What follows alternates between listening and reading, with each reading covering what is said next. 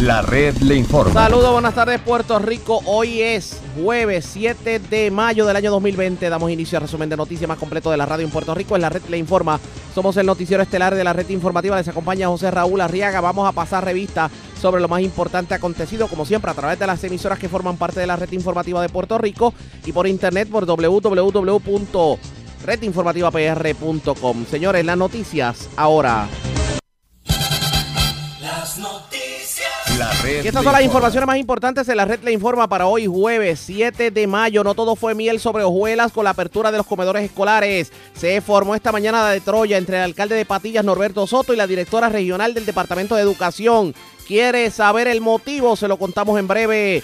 Pospuestas las graduaciones en la Universidad de Puerto Rico hasta diciembre. La suerte está echada. Los municipios tendrán que pagar dinero a CES y retiro. Esto dejaría a muchos sin liquidez e inclusive otros se quedarían sin dinero para pagar la nómina. Enhorabuena, gobernadora Wanda Vázquez permitirá que se abran los cementerios el fin de semana del Día de las Madres. Escuche esto, adjunta Sutua Dolares y Jayuya en sequía. Aunque usted no lo crea, el monitor de sequía en el informe de hoy jueves pone estos municipios en alerta máxima. También vuelve la sequía para el sur y el sureste del país. Asesinan hombre anoche en Expreso Muñoz Rivera de Santurce. Muere hombre en accidente con motor en Naguabo. Vivo de milagro hombre que recibió herida punzante en barriada Morales, de Caguas. Delincuentes se llevan flatbed de eh, Autopart en Atillo y la misma fue recuperada en Manatí. Investigan si hubo mano criminal en incendio de vehículo en Torrecilla de Morovis. Arrestaron dos jóvenes violando el toque de queda y fumando marihuana en un sector de la zona metropolitana. Y señores, también fue arrestado un hombre de 42 años en Aguadilla. Este era buscado por haber cometido violencia de género contra su expareja consensual en el municipio de Guaynabo. Esta es la red informativa de Puerto Rico.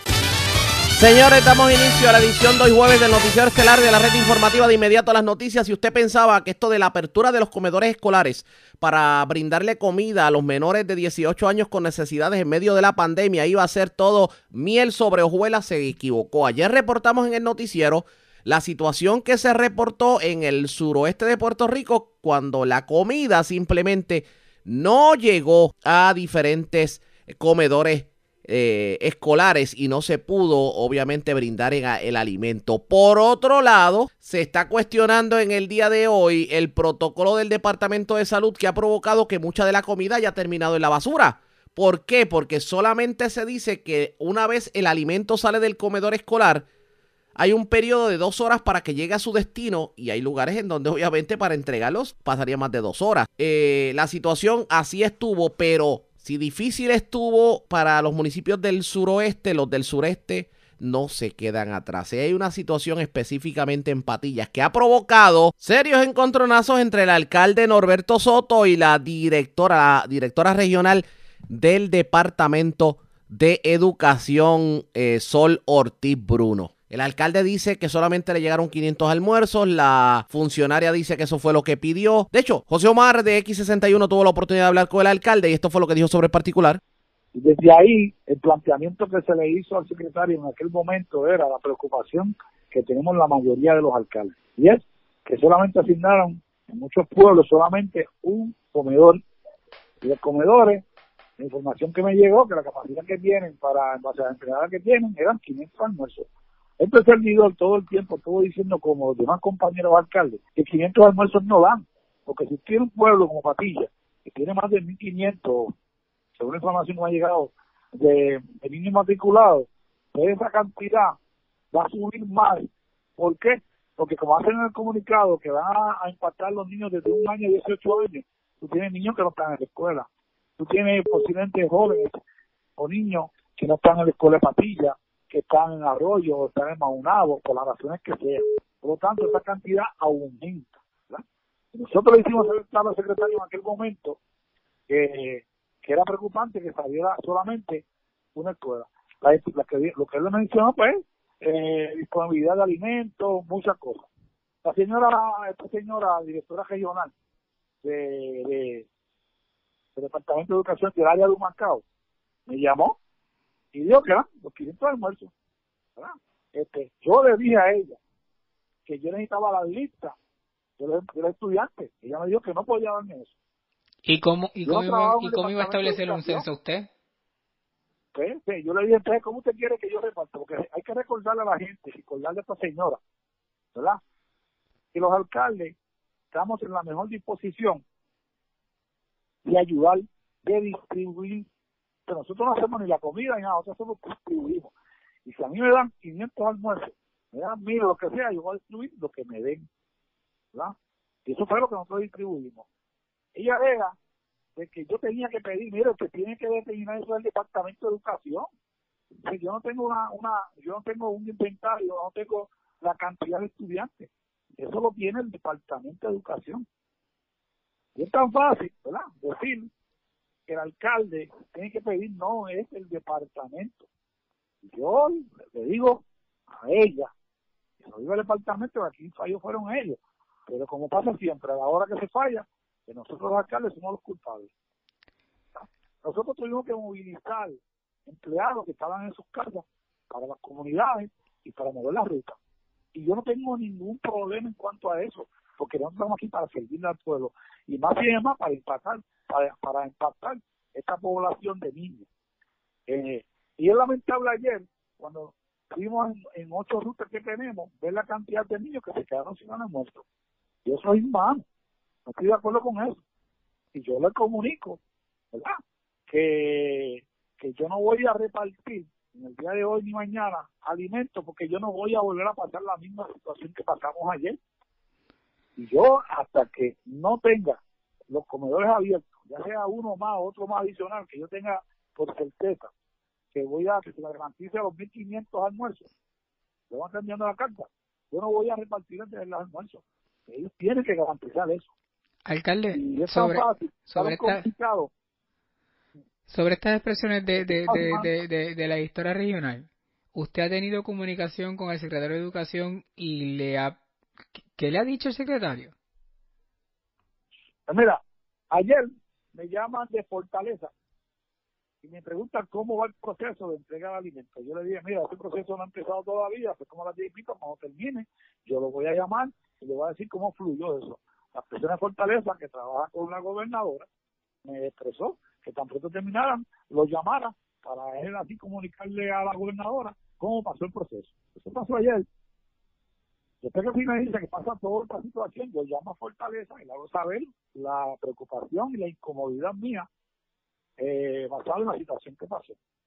Eh, y más tarde sale el comunicado de señora, ¿verdad? Y yo, ahora ahí voy a llegar con ese comunicado a, a Asuntos Municipales en la, en la Fortaleza, la cual a 10 de la noche me llama el secretario, Elio Hernández.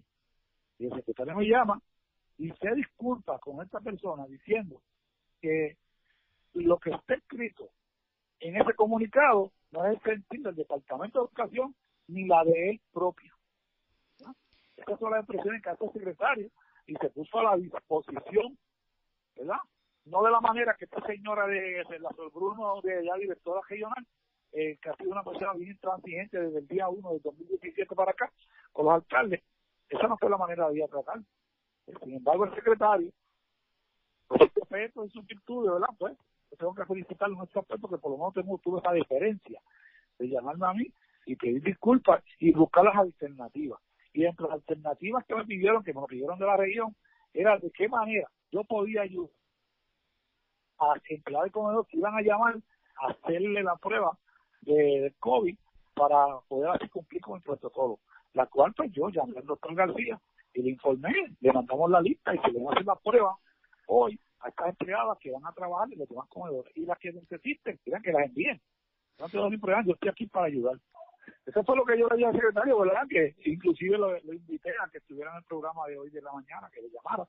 Eh, obviamente pues, yo estoy pidiendo un comunicado donde diga que no se solidariza con las expresiones que hizo la señora Sol Bruno, ¿verdad? Y yo en esto no quiero entrar en controversia, lo que sí es, eh, obviamente me molesta, ¿verdad? Me incomoda, porque fui, fui víctima de un entrampamiento de, esta señora. Y entonces, pues, realmente, eh, la gente pues se expresa como se expresaron en las redes, pero aquí no es como se pinta, ¿verdad? Que básicamente le echan la responsabilidad al municipio. Aquí nosotros estamos a la mejor disposición desde el día uno de esta pandemia, estamos a la mejor disposición de ayudar a nuestro pueblo. Y cualquier agencia, ya sea el Departamento de Educación, Departamento de la Familia, cualquier agencia que necesite la ayuda del municipio, estamos para eso, porque estamos en una emergencia. Y en una emergencia tenemos que trabajar todos juntos, colaborar todos juntos, para así poder ayudar a nuestro contribuyente, ¿verdad? Y esa parte, pues, yo se lo dije a la secretaria, que yo estoy a la mejor disposición.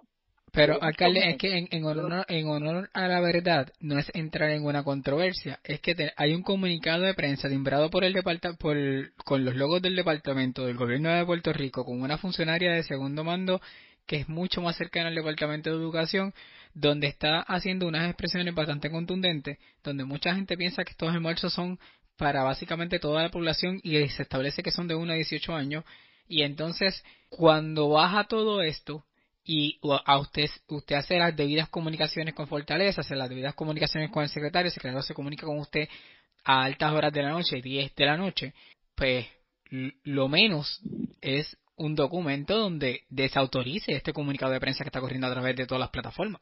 Eso, eso lo vamos a trabajar durante el día. Yo, yo, yo tengo el teléfono personal del secretario. Él me dijo que cualquier cosa que necesite lo llamaba, yo lo voy a estar llamando. Inclusive también voy a, llamar a la Fortaleza haciéndole saber que yo necesito un comunicado de prensa donde eh, el Departamento de Educación desautoriza las expresiones de la señora directora regional eh, por, Bruno Ortiz. ¿verdad? Y, y, y, eso vamos a estar trabajando, Omar. Aquí lo más importante para mí en estos momentos realmente es que este se resuelva la situación, que verdaderamente el departamento reconozca que el fallo fue el del departamento, no de este servidor, Mira, fue el primer día, no, no todo va a ser perfecto, yo sé que van a, van a subir situaciones, pero aquí la parte más importante para mí, la controversia más importante, independientemente haya salido un poco tarde el almuerzo, que tengo que felicitar a la gente de comedores, que aunque una hizo unas expresiones desacertadas, pero entiendo que ellas hicieron su labor, ¿verdad? Hicieron su labor, cuatro personas para distribuir, cocinar 500 almuerzos, ¿verdad? Eh, y después servirlo, pues no es fácil, no es fácil. Y en eso yo me solidarizo con las empleadas. Y yo, no, no, aquí el fallo no es de las empleadas, aquí el fallo es del Departamento de Educación como la cabeza a cargo de, de, esa, de, los comedores, ¿verdad? Y yo realmente lo que quiero es en estos momentos es que se resuelva la situación y se habiliten más comedores, que lo va a estar haciendo la petición escrita, que habiliten más comedores y que nosotros, cuando vayamos a Real, cuando vayamos a Villarreal, cuando vayamos a Rezo, cuando vayamos a estas comunidades, a Marín, no se quede ni un solo niño sin comer. Y ese es, la, ese es el reclamo que yo estoy haciendo, ¿verdad? Porque realmente es humano. Tú llegas a un sitio y darle a 10 o 12 jóvenes almuerzo y a otros no. Y esa es la, es, la situación en estos momentos. Para mí más importante es que se resuelva la cantidad de almuerzos que necesitamos para nosotros poder eh, distribuirle a los jóvenes y niños de municipio Patilla. todo. Aquí yo no quiero crear, controversia contra nadie. Pero lamentablemente, pues, eh, ese comunicado lo que está abonando, echándolo, como decimos por ahí en, la, en el lenguaje este, pueblerino, echándolo 20 años. Y, eso para mí resulta eh, insultante. Y entiendo que ese comunicado de parte de Ignora es una falta de respeto a este servidor. La controversia está en el ruedo y esa es la realidad. Y la controversia para mí es la, la, la manera como se trabajó todo esto, la cantidad de alimentos, ¿verdad? Este, eh, eso es todo. Y que nadie quiera subir, porque aquí no es cuestión de, de, de, buscar culpables, aquí hay que buscar soluciones. Pero también hay que asumir responsabilidades. Y la responsabilidad no se delega. ¿verdad? Y eso, eso tiene que entenderlo el Departamento de Educación y la directora regional del Instituto de Macao. Alcalde, una pregunta. El, el, en, en el caso de que se establezca ya la ruta de los almuerzos, se logre culminar con todo este eh, problema que se ha desarrollado por parte de educación y que no ha sido lo, mejor manejado dentro de lo que hay, si se eh, elaboran 2.000 almuerzos o 1.500 y resulta que lamentablemente no se consigue la cantidad de niños, esos almuerzos pasarían a las personas más necesitadas del pueblo esos almuerzos los llegarían a descartar. ¿Qué van a hacer con esos almuerzos? Porque en muchos lugares se ha publicado justamente que es de 1 a 18 años, pero también se ha hablado que es también para personas adultas necesitadas. Y sabemos que personas adultas necesitadas pueden ser personas envejecientes, eh, personas impedidas, este, alguna persona que tenga alguna situación económica que no pueda tener sus debidas comidas. ¿Cómo se va a trabajar esa parte? Pues mira, esa parte, obviamente, pues tú sabes que aquí hay unos protocolos establecidos porque estos son fondos federales. Y créanme, miren, e, esto de distribuir los almuerzos es un proceso bien eh, tedioso y complicado, ¿verdad? Nosotros tenemos que recibir, firmar, firmar por cada almuerzo que recibimos, tenemos que retratar, hasta hay que retratar cuando tú entregas un, almuerzo, tienes que retratar la guagua con, con hay, una, hay una serie de requerimientos este, de, de, parte federal que cumplir. Esa parte de si sobraran almuerzos, se supone, según establece el protocolo, que esos almuerzos se decomisen, ¿verdad? Pero quien tiene que autorizar qué vamos a hacer con esos almuerzos es el Departamento de Educación, ¿verdad? esa parte, yo no tengo ningún problema si el departamento me dice a mí que si sobran almuerzos y eso puede envejecer, te mira magnífico. Ya triste en estos momentos ponerse a votar almuerzo, ¿verdad? es algo que tiene que determinar. Ahí bien importante, eh, y el pueblo que me escucha, que aquí el municipio es un facilitador. Es, la, es un evidente de facilitar, de distribuir las decisiones, ¿verdad? De abrir o de cejar o de preparar o buscar esto, eso le compete al Departamento de Educación. Nosotros, si el muerto me entregan dos entonces nos vamos a entregar y les vamos a aprobar y vamos a cumplir con el procedimiento que hay que cumplir. Y que realmente, yo lo que quiero es que esta situación se resuelva, mañana, la semana que viene, eh, resuelven, mira, comenzamos, yo tengo ya trazado una ruta, ya tengo un personal que está pendiente a que tan pronto se determine volver a retomar todo esto. Pero lo importante para mí es que la gente entienda que yo tomo la decisión de no continuar con la distribución es porque no me siento cómodo de yo llegar a una comunidad cuando llegue el personal mío y se queden eh, niños y personas sin comer. Y eso no va a volver a pasar. Y hasta que no se certifique, que se garantice de que esa comida va a estar para la ciudadanía y para los jóvenes, no vamos a continuar con la distribución.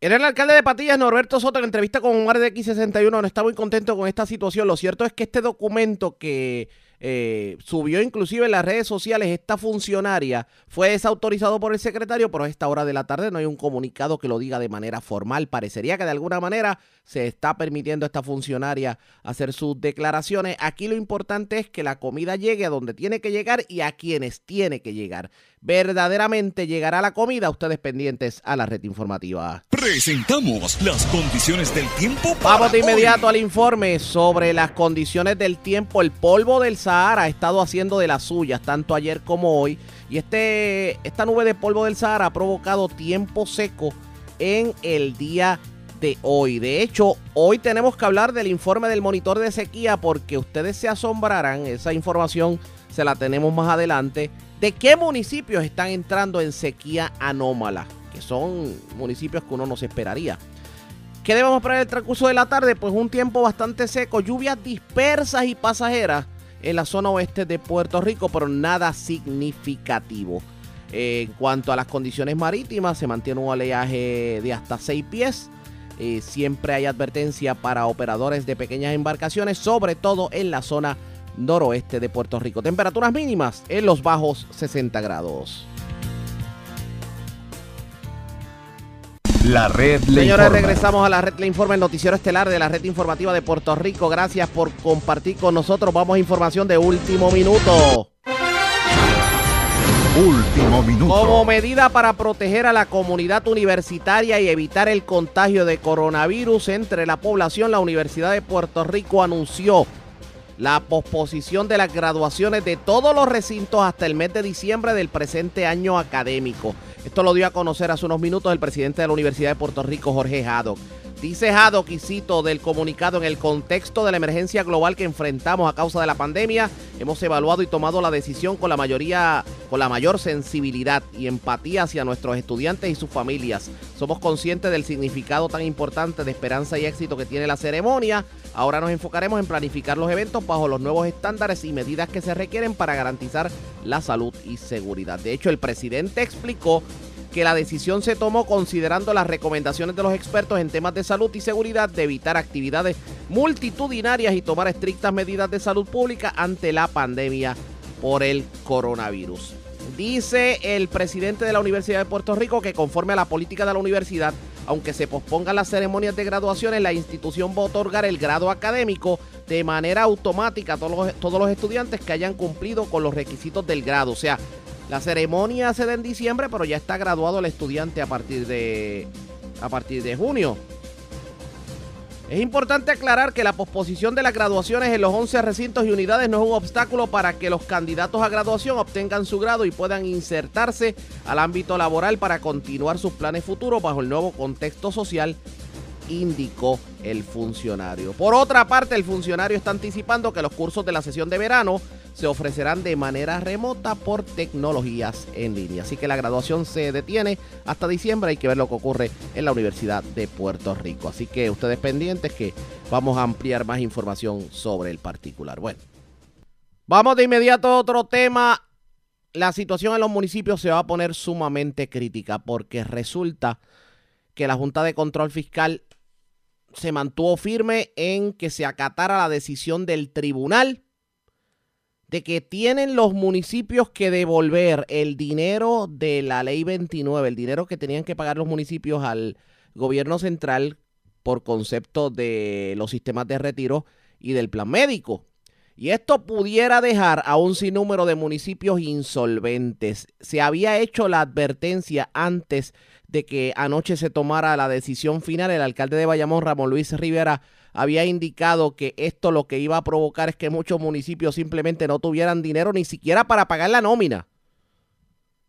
Y que esto pudiera también poner en peligro lo que son los servicios a, la ciudadanía. Esto fue lo que dijo el alcalde previo a que se tomara la decisión por parte de la Junta de Control Fiscal. Pero yo, eh, yo siempre dije que era un caso que era muy difícil que nosotros lo pudiéramos ganar en el tribunal. Eso fue lo que ocurrió. Ahora la Junta de Control Fiscal eh, está obligando a los municipios a pagar la deuda y tendremos que pagar esa deuda, o sea, devolver todos esos dineros de ACES y PIAS de este año, lo cual va a dejar sin liquidez al CRIM. Y cabe la posibilidad entonces de que no se puedan enviar las remesas de mayo, junio y julio a los municipios. Si eso ocurre, quedan insolventes esos todos los municipios, o sea, no recibiríamos la remesa correspondiente a esos tres meses. Y aquel municipio que no tenga algún ahorro, pues tendrá muchos problemas para pagar la nómina porque no tendrá dinero para pagar la nómina ni para dar ningún servicio básico a la ciudadanía. Ese sería el escenario si la Junta de Control Fiscal nos lleva a ese extremo. O sea, ellos no han aceptado ninguna de las alternativas que presentaron en coordinación con el gobierno. La impresión que tengo es que no van a aceptar ninguna de esas. Pero sería muchos los alcaldes, muchos los municipios que estarían en problemas, alcalde. Pues, pues, todos, todos, porque si se da ese escenario, ni Bayamón va a recibir los chavos que le corresponden de vez de, de mayo, junio y julio. O sea, son todos, los 78 municipios no van a recibir su gerente. Eso es un problema en esta crisis que los alcaldes son los que están respondiendo ante el COVID-19. Eso es un problema serio. Eso es así. Tienen esperanza todavía, hasta las 12 de la noche, ¿no? Eh, vamos a ver lo que ocurre de aquí a las 12 de la noche. Esta situación no pinta bien para los municipios. Le vamos a dar seguimiento a ustedes pendientes a la red informativa. La red. A la pausa y cuando regresemos, enhorabuena, la gobernadora emitió una nueva orden ejecutiva para permitir la apertura de los cementerios este fin de semana de las madres. Hablamos sobre el tema luego de la pausa y hablando de cementerio, los ojos de Puerto Rico están puestos en uno en específico, el cementerio de Lares. ¿Qué va a ocurrir en Lares? Hablamos con el alcalde luego de la pausa. Regresamos en breve.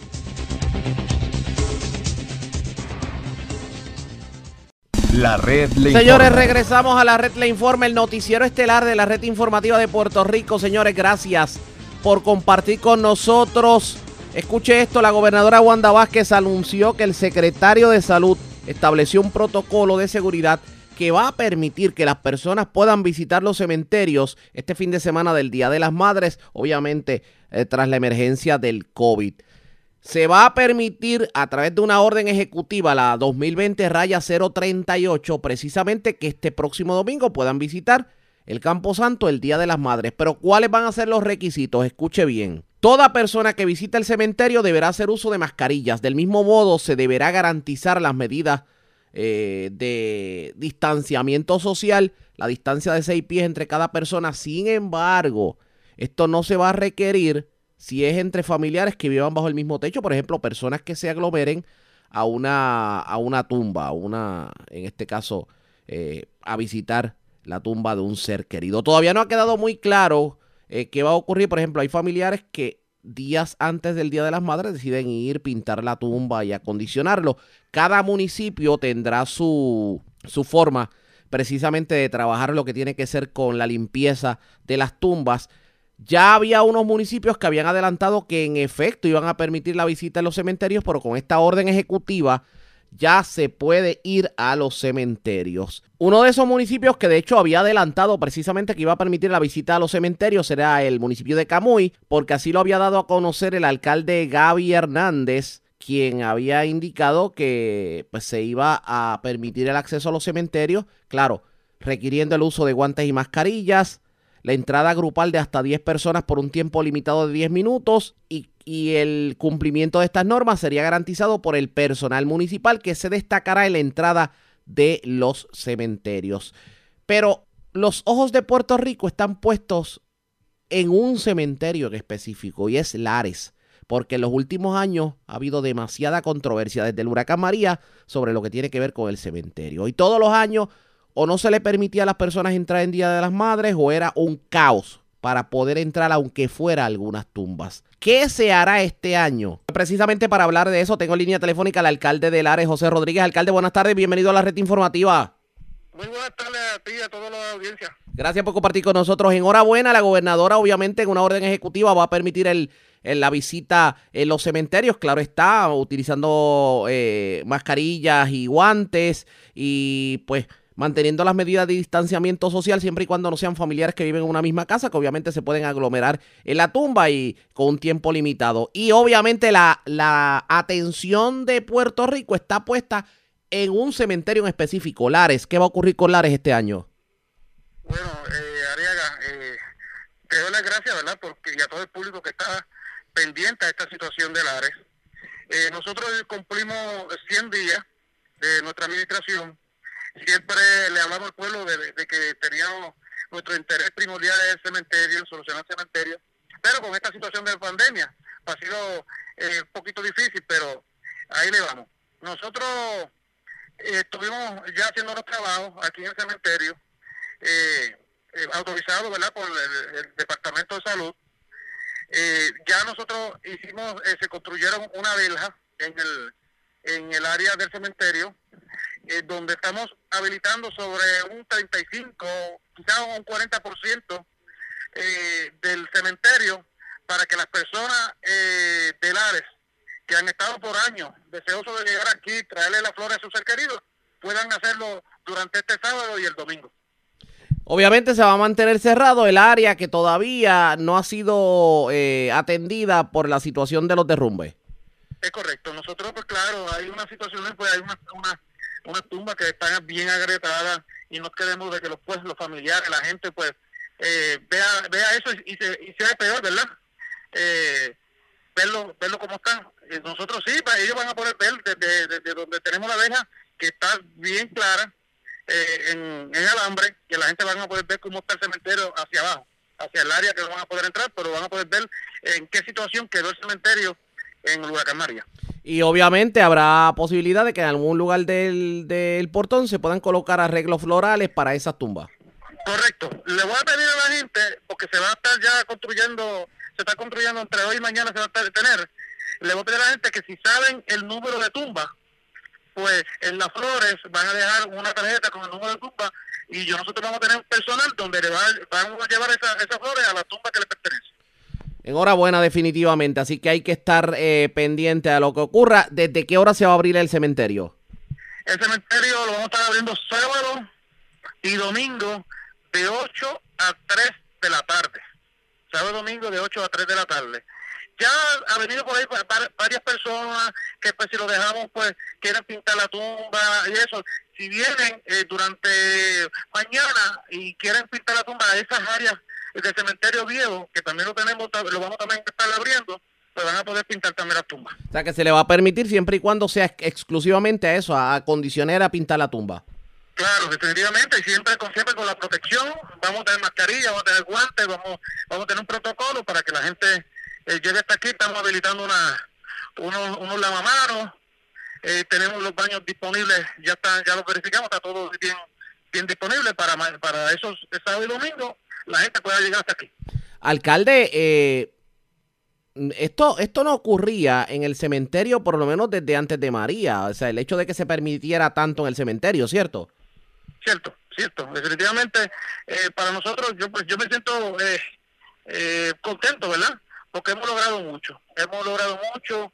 hace tiempo yo estaba hablando con un amigo que enterró a su mamá un mes o mes y medio antes del huracán María. De ahí para adelante no pudo venir a traerle flores a su mamá. Y gracias a Dios, pues si está en el área que, que, está libre, va a poder, va a poder venir a, a traerle las flores a su mamá. Alcalde, quiero aprovechar que no tengo línea telefónica para hablar de varios asuntos. ¿Cómo va la repartición de alimentos eh, a las personas, tomando en cuenta la apertura de los comedores allá en Lares? Bueno, ayer eh, eh, nosotros habíamos solicitado mil almuerzos. De los mil almuerzos se distribuyeron casi la mitad. hoy, pues nosotros hemos, hemos hecho bastante promoción en eso, pero eh, le hemos pedido a la gente que, que vaya a los centros de distribución, que son eh, cinco lugares que tenemos. Eh, hoy pues bajamos un poquito el, la dosis, como se dice, ¿verdad? La, de la cantidad que vamos a solicitar para que no se pierda, ¿verdad? No queremos que se pierda. Ayer como quiera nosotros buscamos la manera de, distribuirlo para que para no ver una para no ver la comida que perderse, ¿verdad? Fuimos a otros lugares y la distribuimos. Sí, en este caso, en este caso eh, se pudo aprovechar no solamente los menores, sino para, para no perder la comida a personas que verdaderamente la necesitaran en el área. Definitivamente, definitivamente. En cuanto a lo que tiene que ver con la pandemia, vimos anoche un video en las redes sociales en donde hasta usted estaba en, en el grupo que estaba de alguna manera eh, desinfectando zonas públicas. Sí, nosotros, eh, gracias a nuestros agricultores de Lares que tienen los, tractores, ¿verdad? donde ellos pues nosotros ellos se dieron a la tarea de ayudarme con esa parte de, de de, los áreas. Eh, sí, eh, estamos haciendo todos los barrios, en todas las urbanizaciones.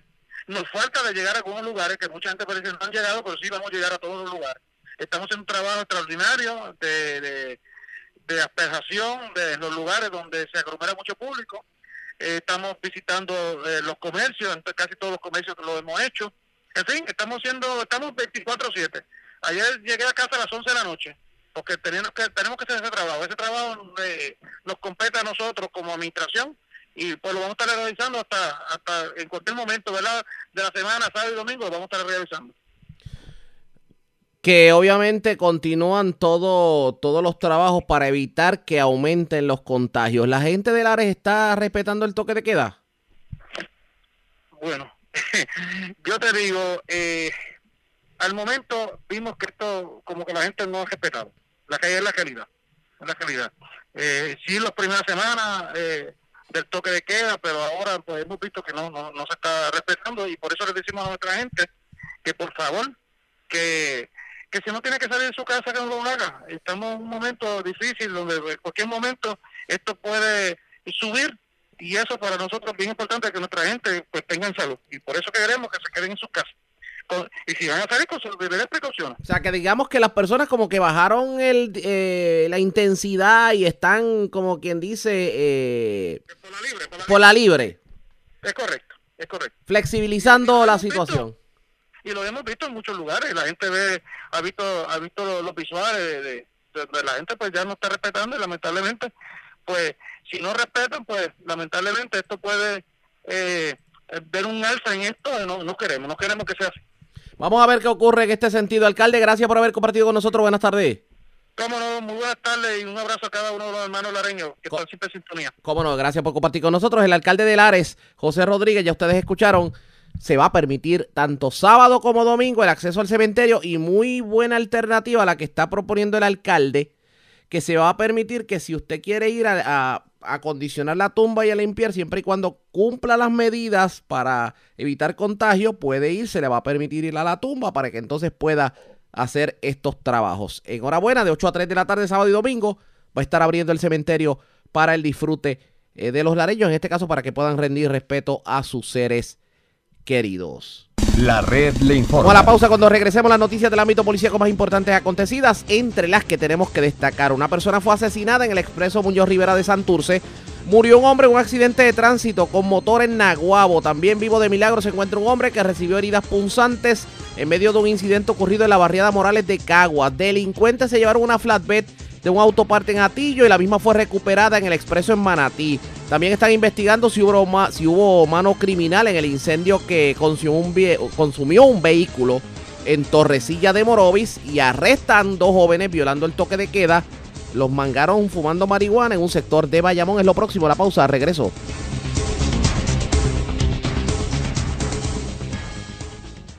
La red le informa. Señores, regresamos a la red le informa, el noticiero estelar de la red informativa edición de hoy jueves. Gracias por compartir con nosotros. Vamos de inmediato a noticias del ámbito policíaco. Comenzamos en la zona norte de Puerto Rico porque delincuentes se llevaron una grúa del establecimiento Autopat Suzuki en la marginal Trío Los Antillanos en Carrizales en Atillo.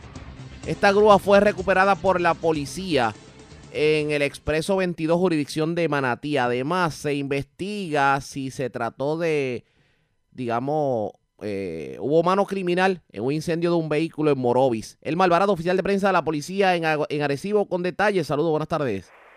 Sí, buenas tardes. En una de la madrugada de hoy, la policía fue alertada sobre el hurto de una grúa de plataforma flatbed del establecimiento Autopar Service Suzuki, ubicado en la marginal Trío Los Antillanos de Barrio Carrizales, en Atillo. Según informó el querellante, que alguien forzó el candado de la cadena del portón de dicho establecimiento, logrando acceso al interior del establecimiento donde se apropiaron de una grúa de plataforma flatbed International color blanca del año 1999, la cual fue recuperada posteriormente en la, autopista José de Diego, kilómetro 50.1 jurisdicción de Manatí.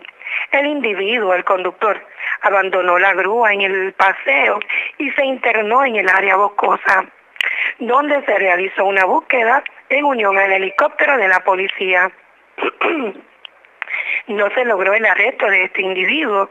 Investigó preliminarmente el agente Nicole Rodríguez del distrito de Atillo y el agente Alexis, Martínez del distrito de Barceloneta recuperó la grúa.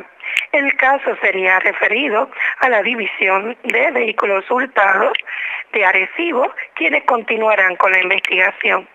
También en horas de la madrugada, a través del sistema 911, se informó sobre un vehículo incendiado en hechos ocurridos en la calle 8 de las parcelas Torrecilla en el pueblo de Morovis. Según informó el querellante, que fue eh, se incendió, eh, fue incendido el auto Kia Sorrento color gris del año 2004 el cual estaba estacionado frente a su residencia. Al lugar se personaron los bomberos de Morovis, extinguieron el fuego. El inspector de bomberos, Lubriel Vega Collazo, indicó que se utilizó un tipo de acelerante. El vehículo se quemó en su totalidad y no se reportaron personas lesionadas por este incidente. Investigó preliminarmente el agente Enrique Ortiz del distrito de Morovis y los agentes de la División de Vehículos Hurtados continuarán con la investigación. Queremos exhortar a la ciudadanía que si conoce información que nos ayude a esclarecer este caso, favor de comunicarse al 787-343-2020. Eso es todo lo que tenemos por el momento. Que tengan todos buen día. Igual para usted también. Gracias, era Elmo Alvarado, oficial de prensa de la policía en Arecibo de la zona norte. Vamos a la zona metropolitana. Un asesinato se reportó anoche en un sector de Santurce. Además, se arrestaron dos personas en Bayamón por violar el toque de queda. También estaban, fueron sorprendidas con marihuana en su poder. Yaira Rivero, oficial de prensa de la policía en el cuartel general con detalles. Saludos, buenas tardes. Hola, buenas tardes. Agentes adscritos a la División de Homicidios del Cuerpo de Investigaciones Criminales de San Juan investigan un asesinato ocurrido a las 11 y 58 de la noche de ayer miércoles, esto en el expreso Muñoz Rivera, kilómetro 7.8 en jurisdicción de Santurce. Según información, un hombre que no ha sido identificado recibió múltiples impactos de bala en diferentes partes del cuerpo que le ocasionaron la muerte en el acto. El occiso fue descrito como de 30 a 35 años, unos 170 libras de peso, tez blanca y cabello color negro rizado. Al momento del crimen vestía una camisa color gris, pantalón corto negro, gris y líneas blancas y tenis color negro. En la escena se recuperaron cuatro casquillos calibre .40. La fiscal Betsaida Quiñones Rodríguez ordenó el levantamiento y traslado del cuerpo al negociado de ciencias forense para fines de autopsia. Por otro lado, unos arrestos por violación al toque de queda y sustancias controladas fueron notificados en horas del día de hoy a eso de las 12 y 52 de la madrugada. Agentes del precinto de Dahouse en Bayamón arrestaron a Luis M. Medina Sostre, de 22 años, y a Martín Pérez Fernández, de 21, ambos residentes de Bayamón, por violación a la orden ejecutiva y sustancias controladas. A estos se les ocupó un envase cilíndrico color dorado que contenía en su interior marihuana. El agente Elvin Albino, adscrito al precinto de Dajau, se hizo cargo de la investigación. Gracias por la información. Buenas tardes. Buenas tardes. Gracias, era Yaira Rivera, oficial de prensa de la Policía del Cuartel General de la Zona Metropolitana, la Zona Centro-Oriental de Puerto Rico, porque en condición delicada se encuentra un hombre que recibió heridas punzantes en medio de un incidente ocurrido en la barriada Morales de Caguas. A Marily Sánchez, oficial de prensa de la Policía en la zona de Caguas, con detalles. Saludos, buenas tardes. Sí, buenas tardes. ¿Qué información en horas, en horas de la tarde de ayer, a través del sistema de emergencia 911, se, reportó una agresión en hechos ocurridos en la barriada Morales, Cayete, en Caguas. Según información, se identificó un hombre herido por arma blanca, el cual presentaba posibles fracturas en ambas manos, pie derecho y herida punzante en la pierna izquierda, área de la tibia. El mismo se negó a dar información a las autoridades. El perjudicado fue transportado al Hospital Menonita de Caguas en condición delicada. Gracias por la información. Buenas tardes. Gracias. Gracias, era Marily Sánchez, oficial de prensa de la policía en la zona de Caguas. De la zona centro-oriental vamos a la este de Puerto Rico porque murió un hombre en medio de un accidente con motora en Naguabo. Marcos Rivera, oficial de prensa de la policía en Humacao, con detalles. Saludos, buenas tardes. Sí, buenas tardes, Ariaga. Como indica, un accidente de motora con objeto fijo se reportó a través del sistema de emergencia 911 a eso de las 3 y 12 de la tarde de ayer en la carretera 3 cerca de la urbanización Jardines del Este en el pueblo de Nahuabo.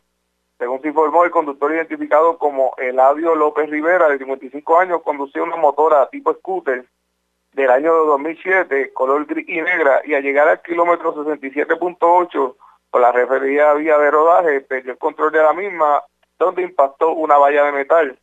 López Rivera resultó con heridas en diferentes partes de su cuerpo, siendo atendido en el lugar por paramédicos de la Oficina de Emergencia médica municipal, el cual fue transportado al hospital Raider de Humacao mientras y mientras recibía asistencia médica, este falleció. El agente José Rivera, adscrito a la División de Patrulla Carretera de Humacao, en conjunto a la fiscal Inés Cobales, realizaron la investigación de este accidente. Gracias por la información, buenas tardes. buenas tardes. Gracias, era Marcos Rivera, oficial de prensa de la policía en la zona de Humacao. Más noticias del ámbito policíaco en nuestra segunda hora de programación. Pero señores, antes de ir a la pausa y identificar nuestra cadena de emisoras en todo Puerto Rico, vamos a noticias internacionales con la voz de América. Desde Washington, Noticias de la Voz de América les informa Leonardo Bonet. El mundo se prepara lentamente para una nueva normalidad donde muchos países ya intentan flexibilizar las restricciones mientras otros aún enfrentan la etapa más intensa del brote. El mundo continúa su guerra al coronavirus sin descanso. Una batalla que ha visto al patógeno retroceder en diferentes países mientras en otros sigue cobrando la vida de muchas personas. El saldo más actual reporta 3.700.000 casos a nivel global, con una cifra de los fallecidos que alcanzó 260 mil. En Europa y Reino Unido, después de un lento crecimiento inicial de los infectados, se convirtió en el segundo país del mundo detrás de Estados Unidos por número de muertos. Jacopo Luzzi, Voz de América. A pesar del confinamiento decretado por el gobierno, a raíz de la pandemia de COVID-19 en Venezuela, un conflicto entre grupos criminales tiene en vilo a la ciudadanía. En Venezuela pareciera que el coronavirus no es lo único que motiva a los pobladores a mantenerse resguardados en el hogar. Más de seis días de balaceras entre bandas de jóvenes con armas largas durante el día y la noche en Petare, una emblemática zona popular, mantiene agobiados a los habitantes de la capital. El criminólogo Luis Isquiel explicó a La Voz de América que la magnitud del arsenal de estos grupos impide el accionar de los organismos de seguridad. Álvaro Algarra, Voz América, Caracas. Están escuchando Noticias de la Voz de América. El ex Boina Verde, que se ha adjudicado la responsabilidad de una fallida incursión militar en Venezuela, es investigado por tráfico de armas en Estados Unidos, de acuerdo con funcionarios y exfuncionarios policiales. La investigación en torno a Jordan Goodrow se encuentra en sus primeras etapas y de momento no está claro si derivará en la presentación de cargos formales, según un funcionario policial estadounidense que habló bajo condición de anonimato para poder discutir las deliberaciones internas. A continuación, un mensaje de servicio público de la voz de América. Para evitar el contagio del coronavirus, la Organización Mundial de la Salud recomienda lavarse las manos con agua y jabón antibacterial por un periodo de por lo menos 20 segundos, mientras los cuales se frotan las palmas de las manos entre sí, una palma contra el dorso de la otra mano entrelazando los dedos y finalmente lavarse con agua y secarse las manos con una toalla limpia. Este fue un aviso de servicio público de la voz de América. Y al cierre, la alta comisionada para los derechos humanos de las Naciones Unidas, Michelle Bachelet, dijo este miércoles que el mundo no debe aspirar a retornar al día anterior a la pandemia del coronavirus y que hay que repensar la economía y la política. Y hasta aquí noticias de la voz de América. Desde Washington les informó Leonardo Bonet. La red le informa. Señores, vamos a una pausa. Identificamos nuestra cadena de emisoras en todo Puerto Rico. Regresamos con más en esta edición de hoy del Noticiero Estelar de la Red Informativa.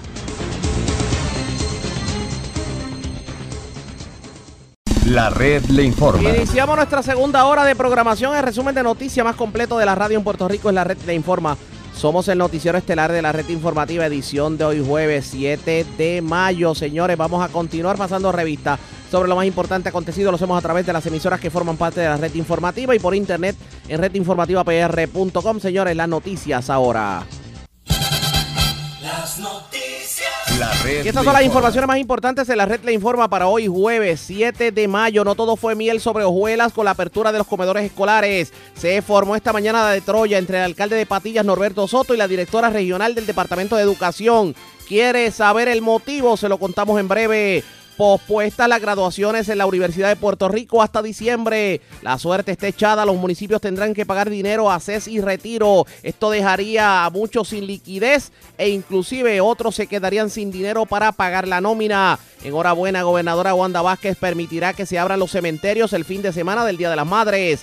Escuche esto, adjunta Sutua Dolares y Jayuya en sequía. Aunque usted no lo crea, el monitor de sequía en el informe de hoy jueves pone estos municipios en alerta máxima. También vuelve la sequía para el sur y el sureste del país. Asesinan hombre anoche en Expreso Muñoz Rivera de Santurce. Muere hombre en accidente con motor en Naguabo. Vivo de milagro hombre que recibió herida punzante en Barriada Morales de Caguas. Delincuentes se llevan flatbed de eh, Autopart en Atillo y la misma fue recuperada en Manatí. Investigan si hubo mano criminal en incendio de vehículo en Torrecilla de Morovis. Arrestaron dos jóvenes violando el toque de queda y fumando marihuana en un sector de la zona metropolitana. Y señores, También fue arrestado un hombre de 42 años en Aguadilla. Este era buscado por haber cometido violencia de género contra su expareja consensual en el municipio de Guaynabo. Esta es la red informativa de Puerto Rico. Bueno, señores, damos inicio a la segunda hora de programación en Noticiero Estelar de la red informativa. De inmediato a las noticias. Aquí se ha hablado mucho en cuanto la reapertura de la economía, el sector económico, los grandes y pequeños empresarios, etcétera, etcétera. Pero, pero ¿qué, ¿qué opina el movimiento sindical? Sobre las medidas que puede tomar el gobierno para la reapertura de la economía. ¿Cómo vamos a lograr esa reapertura sin poner en riesgo a los empleados, tanto públicos como privados? Yo tengo línea telefónica al líder sindical Emilio Nieves. Él participó de una llamada telefónica entre la gobernadora Wanda Vázquez y varios líderes sindicales para tratar de discutir la situación. Vamos a ver qué nos dice. Saludos, buenas tardes, bienvenido. Saludos, Ariaga, a toda la audiencia que siempre te acompaña. Gracias por compartir con nosotros. ¿Qué discutieron con la gobernadora? Cuéntenos.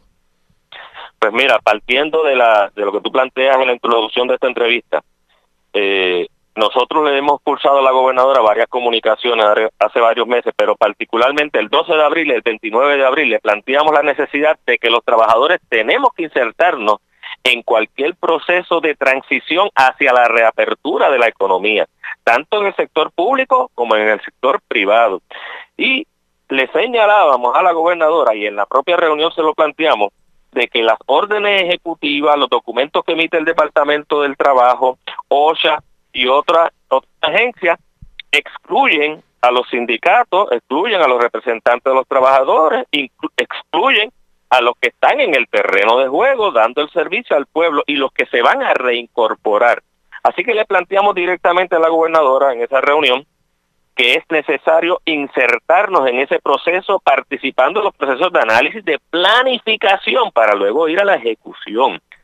Ante ese planteamiento, pues la gobernadora, particularmente cuando le hablamos de la necesidad de establecer en cada centro de trabajo un comité de salud y seguridad, pues, obviamente acoge la propuesta que le estamos haciendo, además de que le hicimos hacer constar que nosotros desde la Central Puertorriqueña de Trabajadores hacemos estos planteamientos, pero aquí el movimiento obrero es grandísimo. Y aquí hay que eh, planificar y coordinar esto con representantes de todo el movimiento obrero porque hay sindicatos en el sector público, en el sector privado y hay otros que no tienen representación sindical. Y que hay que garantizarle a todos los trabajadores el que se le tome la temperatura cuando vaya al centro de trabajo, que se le provean las mascarillas y los guantes que necesita, que en el proceso de teletrabajo también hay que respetar lo que establecen los convenios o, incorporar a los trabajadores en los procesos de reglamento que tienen que hacer eh, eh, las agencias públicas y las entidades privadas. O sea que no puede excluir a los trabajadores porque los trabajadores somos los que vamos a garantizar el servicio al pueblo y por lo tanto hay que garantizar medidas salubristas para esos trabajadores y para a quienes se le va a dar el servicio. Eh, el compromiso de la gobernadora, pues básicamente que, va a darle continuidad a estos reclamos que le hemos estado haciendo y que va a establecer incluso eh, una oficina de asuntos laborales, que eso antes existía en la fortaleza, actualmente no existe y que por lo tanto en eso han fracasado en cuanto a tener un enlace permanente y constante con el sector laboral de Puerto Rico y eso pues eh, es parte de las deficiencias que han tenido. Por eso es que la gobernadora, todo el país vio que fue al Departamento del Trabajo para enterarse de algo que ya la Unión sabía, que había hecho propuestas. Allí ella se enteró 45 días después de iniciarse la pandemia, que el sistema del Departamento del Trabajo era arcaico, que hacía más falta personal, que había que adiestrar más personas. Pues caramba, si te reúnes con la Unión y los escuchas, entonces puedes tener claro cuáles son las medidas específicas que van a garantizar que podamos eh, combatir el, el COVID-19. ¿Estas medidas de protección a los empleados se están siguiendo al momento? ¿Tiene información de que hay situaciones en algunos lugares? Pues mira, la verdad es que hay que recordar que hay agencias públicas, corporaciones que han continuado trabajando. Por ejemplo, la Autoridad de Acueductos y Alcantarillado. Cuando comenzó esta pandemia no habían protocolos establecidos y la Unión tuvo que estar haciendo planteamientos para que se corrigieran las medidas y, por ejemplo, no se podían montar, estaban montando a dos personas en el vehículo sin protección. Pues no, se acabó, es una persona por vehículo para poder llegar de un sitio a otro. O garantizarle la mascarilla, los guantes, para entonces moverse. O sea que en el camino han ido estableciendo eso. En el Fondo del Seguro del Estado, por ejemplo, todas las uniones y organizaciones bona fide incluso se están reuniendo semanalmente con la gerencia. Y ese es un modelo adecuado. O sea, tienen que estar consultando permanentemente. Hay organizaciones sindicales como la IETEL que trabaja con una eh, eh, una empresa de telecomunicaciones que también desde el inicio han estado forcejeando, pero han logrado establecer unos protocolos. Pero nosotros queremos que, que eso, eso que se ha logrado en algunos sectores eh, se pueda lograr en todo, en todos los sectores porque ha dependido de, la buena fe de algunos jefes de agencia o de, o de dueños de empresas para escuchar los planteamientos de los trabajadores. En otras agencias no los están escuchando y quieren entonces implantar las medidas desde arriba. Y ese es el grave error que se puede cometer. ¿La gobernadora qué les dijo? Básicamente, ella plantea que dentro de los las recomendaciones y planteamientos que estamos haciendo, que incluye que se le hagan pruebas moleculares a todos los trabajadores, eh, que eso, pues claro, requiere de más discusión, que ella coincide en términos generales, eh, y que estaba buscando mantener un diálogo con los trabajadores para llegar a consensos. Pero, por ejemplo, esto de las pruebas moleculares. Las empleadas de comedores escolares, antes de abrir los comedores y llevarlas a los comedores escolares, ¿qué se le hizo? La prueba. Eso mismo hay que hacerlo con todos los trabajadores que vayan a insertarse a un centro de trabajo. Incluso ya el secretario de Salud ha hecho una expresión pública de que tiene que los trabajadores deben exigir eh, la prueba molecular antes de insertarse en los centros de trabajo.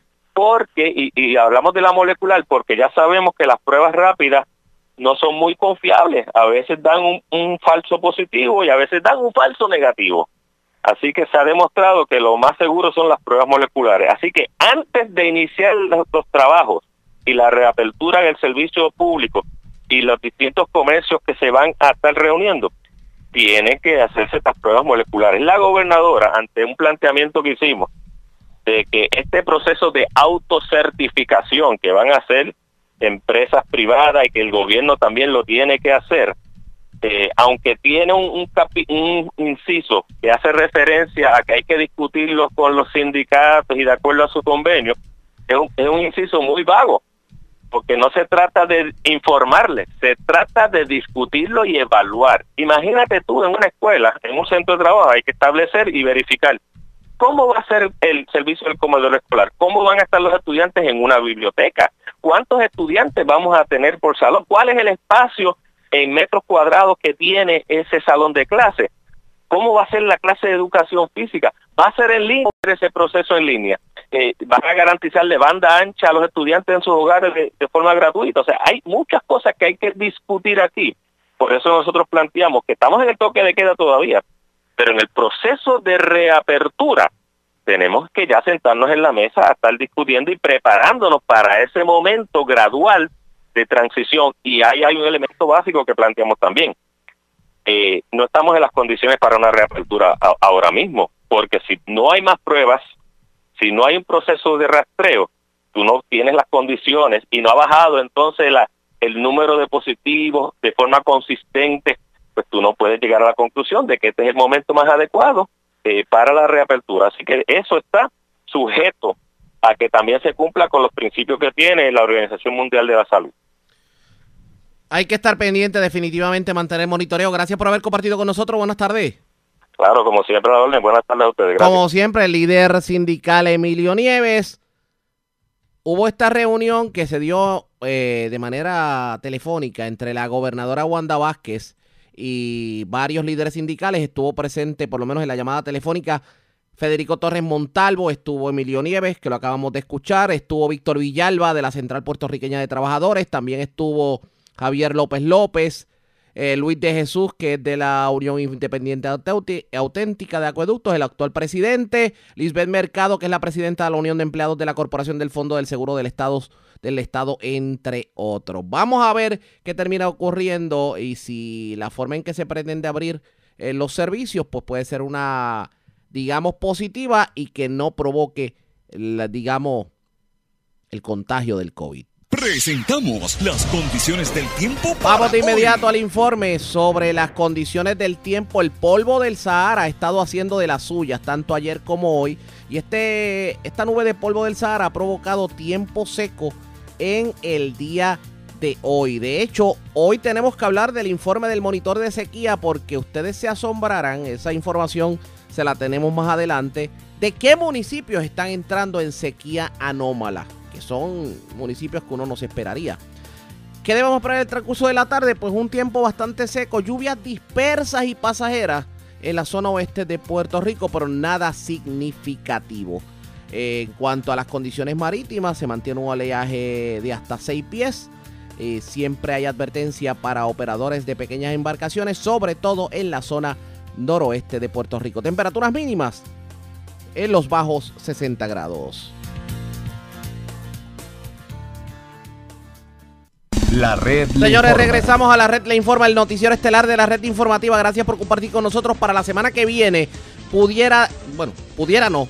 En efecto, va a dar inicio los trabajos en la industria de la construcción como parte del plan de reapertura de la economía que presentó la gobernadora Wanda Vázquez en la nueva orden ejecutiva. Rafael Rojo, que representa el sector de la construcción en el país, tuvo la oportunidad de hablar sobre el tema y esto fue lo que dijo sobre el particular. Rico eh, gracias a que tuvimos un huracán María, que fue muy lamentable, pero ya hay listos para inyectar en la economía 8 billones de dólares en manos del Departamento de Vivienda para la reconstrucción de hogares, para personas y familias que vieron sus casas en el huracán eh, verse seriamente afectadas, poderse reconstruir.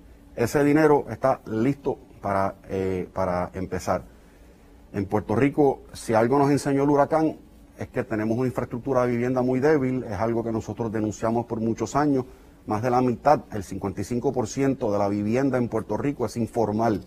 Eso no quiere decir que toda está en peligro, pero quiere decir que se construyó sin las salvaguardas que tiene la industria formal de vivienda, donde tienes un proceso, donde hay unas inspecciones, donde hay un diseño hecho por profesionales y donde hay unos seguros para proteger a la ciudadanía. Eh, más de la mitad de la vivienda en Puerto Rico no pasó por ese proceso mucha está vulnerable.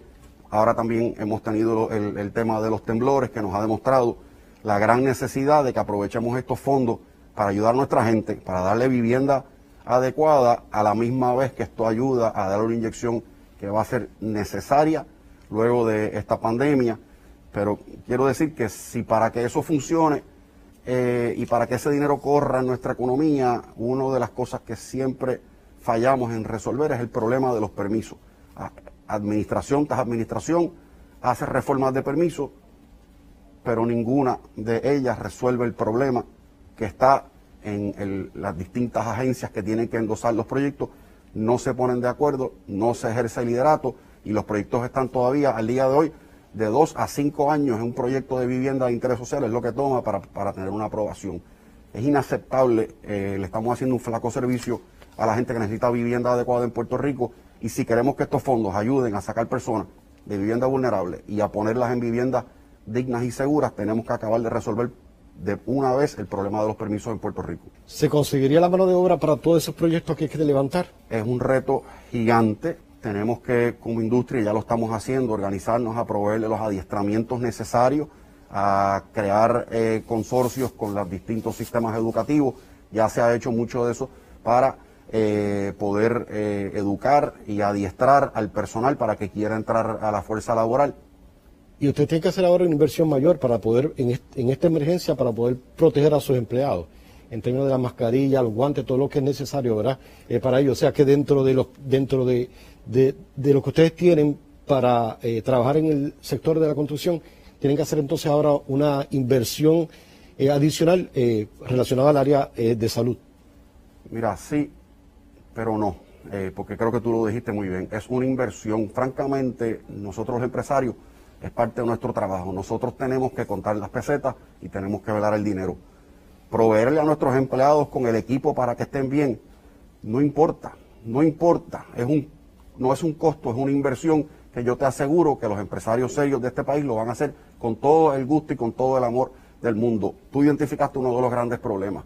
No va a haber mano de obra suficiente. Eso pone la balanza en ayudar a, ese trabajador en que nos pone a nosotros la obligación de nuevo de conquistarlos. ¿Cómo? Tratándolos bien, dándoles salarios dignos, dándole el equipo, dándole la educación y demostrándole que a nosotros sí nos preocupa su bienestar, nos preocupa su salud, para que estén bien y para que quieran producir contentos, porque yo estoy convencido que un empleado que está contento en su trabajo te va a producir tres veces lo que te produce uno que no está contento. Obviamente la industria de la construcción comenzará a operar de manera ininterrumpida a partir de la semana que viene, según la orden ejecutiva. ¿Cómo se va a dar el proceso? Ustedes pendientes a la red informativa de Puerto Rico. Vamos a cambiar drásticamente de tema, señores, porque el informe del monitor de sequía nos pone en una situación difícil. Ha aumentado el territorio en Puerto Rico en sequía y todo tiende a indicar que las lluvias en mayo no van a ser tantas como se esperaban.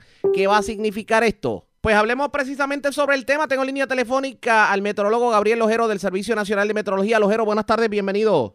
Buenas tardes. Gracias por compartir con nosotros. Bueno, Lojero, eh, ¿qué presenta el informe del monitor de sequía para hoy? Cuéntenos. Bueno, se, se ha agregado más áreas eh, en, el, en la categoría de, condiciones eh, abnormalmente secas. Eh, tenemos básicamente la mayoría del sureste y sur central de Puerto Rico y también se agregó eh, sectores del interior oeste de Puerto Rico, que eso incluye el área de eh, Lares, Ajuntas y, y Utuado y, y Jayuya.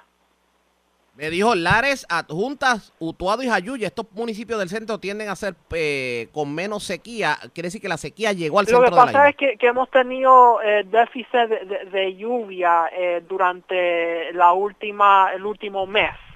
Lo, lo, que ha sucedido es que la segunda mitad de abril y los primeros días de mayo, básicamente la, la, actividad de lluvia ha sido bien limitada a través de la zona.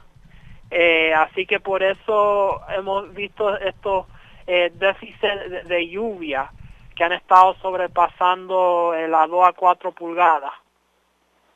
Que obviamente hay, merma en cuanto a la lluvia y el estimado de lluvias que se espera para la próxima semana eh, pudiera... Bueno, eh, realmente no, no vamos a tener alivio en términos de lluvia. Lo que sucede es que eh, lo que resta de hoy, mañana y el sábado, eh, básicamente no vamos a observar actividad de lluvia, las condiciones se mantendrán eh, bien secas debido a que tenemos una capa de polvo de Sahara moviéndose a través de la zona y una alta presión desarrollándose en los niveles medio y alto de la atmósfera y la combinación de esos dos factores básicamente lo, lo que va a producir son condiciones mayormente secas.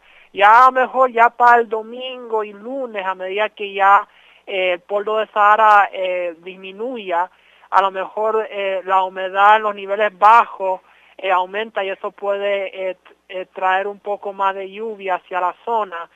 Sin embargo, la alta presión en los niveles medio y altos se van a mantener firmes y entonces lo que va a hacer es que aunque vayamos a ver los parchitos de humedad moviéndose a través de la zona, no esperamos que, vaya a haber eh, lluvias eh, significativas que pueda, tú sabes, eh, aliviar un poco estas condiciones de, de, de, sequía menor que tenemos por ahora.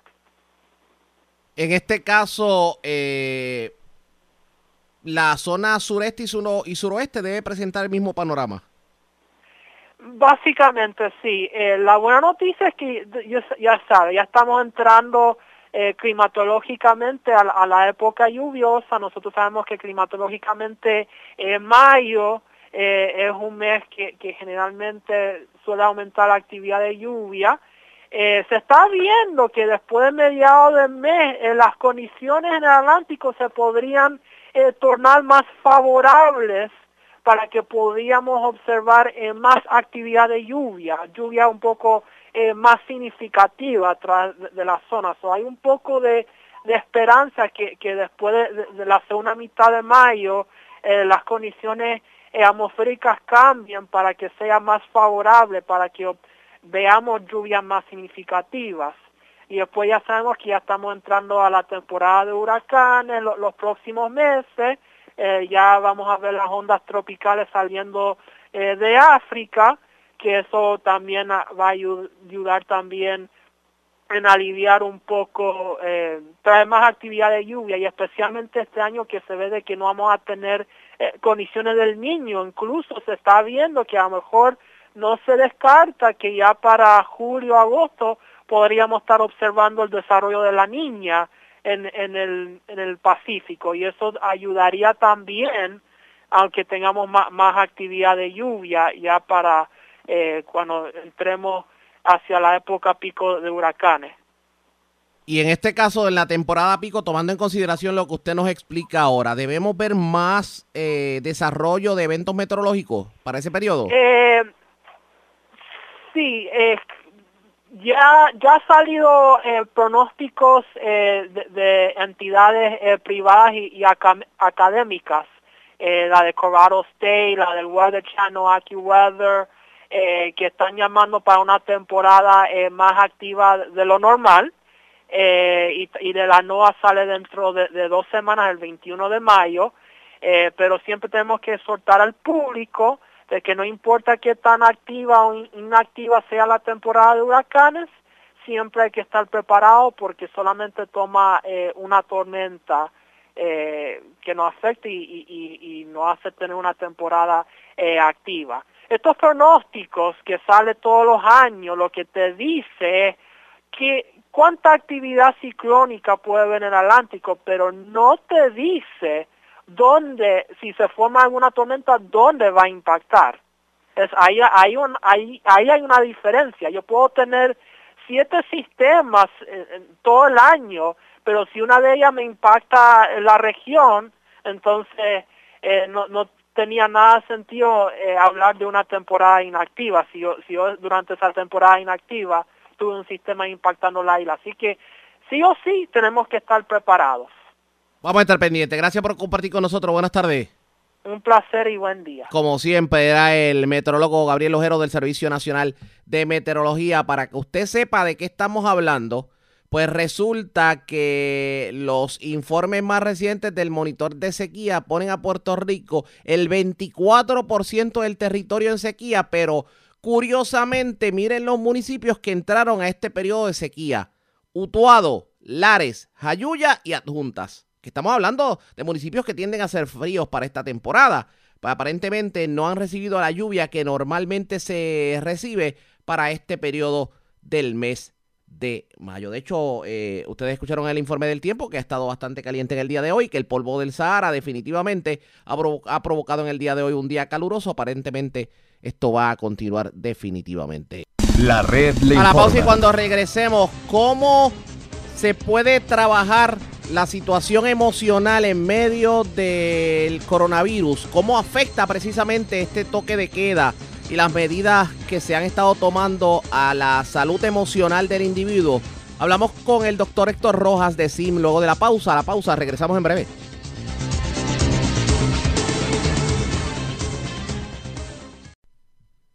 La red le informa. Regresamos a la red le informa, el noticiero estelar de la red informativa. Gracias por compartir con nosotros, aunque usted no lo crea.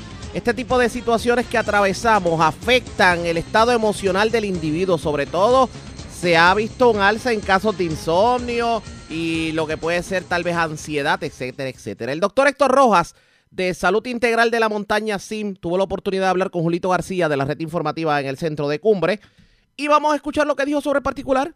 Pues mire, usted ha dado en el clavo, de cierta manera, desde hace ya cuatro años nosotros venimos arrastrando varias vulnerabilidades en nuestra, eh, en cuanto a lo que es salud emocional, ¿verdad? Todavía quizás no nos hemos recuperado de María, por ponerlo así, y a eso se agrava la situación de los terremotos, a eso le añadimos lo del COVID, a eso le añadimos los problemas económicos que de por sí muchos puertorriqueños y puertorriqueñas estamos arrastrando, entre otras cosas. Lógicamente eso va a crear este, unas reacciones emocionales, experimentando emociones no placenteras, como puede ser la frustración, puede ser la tristeza, el coraje, el miedo, la angustia, porque estamos hablando de situaciones que lamentablemente nos ponen mucho más vulnerables a experimentar emociones. Por tanto, cuando nosotros, como tú muy bien mencionaste, mencionaste el sueño, no necesariamente el sueño tiene que ser insomnio, ¿verdad? Cuando hablamos de depresión o hablamos de ansiedad, hablamos de, de, de, una línea, ¿no? No solamente tiene que ser que no duerma bien, sino que estoy durmiendo, además también se puede se puede comenzar a conceptuar como algún problema en cuanto a la salud emocional, cuando dormimos de más o dormimos de menos, cuando comemos de más o comemos de menos, ¿verdad? Cuando estamos muy ansiosos o estamos muy eh, tranquilos o quietos, mucho más de lo normal. Cuando comenzamos a, a, realizar actividades y esas actividades no nos brindan algún tipo de placer o no tenemos ánimo de hacer nada, esos son pequeños indicativos de que de síntomas físicos eh, y emocionales, de que de cierta manera estamos experimentando algún tipo de, de, malestar psicológico. ¿Qué es lo que se recomienda en ese entonces? Pues mire, vamos a, este, vamos a contactar a su psicólogo o psicóloga más cercano, ¿verdad? Déjele saber a su médico primario cómo usted se siente también, pero en específico tocar base con su psicólogo o psicóloga eh, primario, entiéndase, nosotros en el Centro de Salud en la montaña, pues estamos brindando los servicios para que de cierta manera comencemos a manejar esas situaciones que nos están afectando emocionalmente.